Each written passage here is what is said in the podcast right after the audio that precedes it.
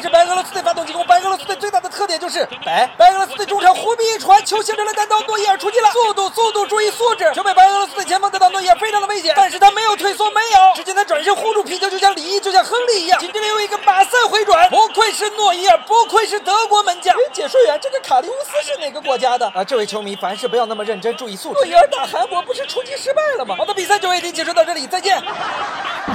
这个招数啊，中超的门将们，还有刚学球的小朋友们啊，都不要去学啊！这个招数，我告诉你，学不好的话，很惨的。二十个点，顶到，打空门，球进了。这个球左侧为什么要出来呢？可能也是对中卫并不是非常相信。小球开出来，直接张琳芃上来之后一个头球重锤破门。灵和这个角球防守显得大家好像都不是特别兴奋。他们这次在右边路连续的身体对抗到禁区里边小角度，这下大门，这球进了。这下郭春泉啊出现了一个失误。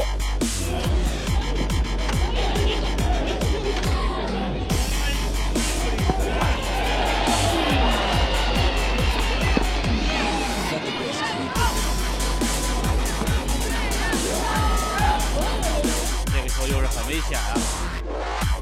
哇，这小郭出来没碰到这个球，危险了。这个小郭出来完全有有这个碰到球的机会，不知道为什么出来这个节奏。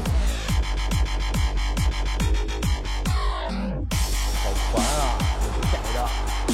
对外的出问题了，伊斯梅利打空门，球进了。这球埃森出来之后我没拿到。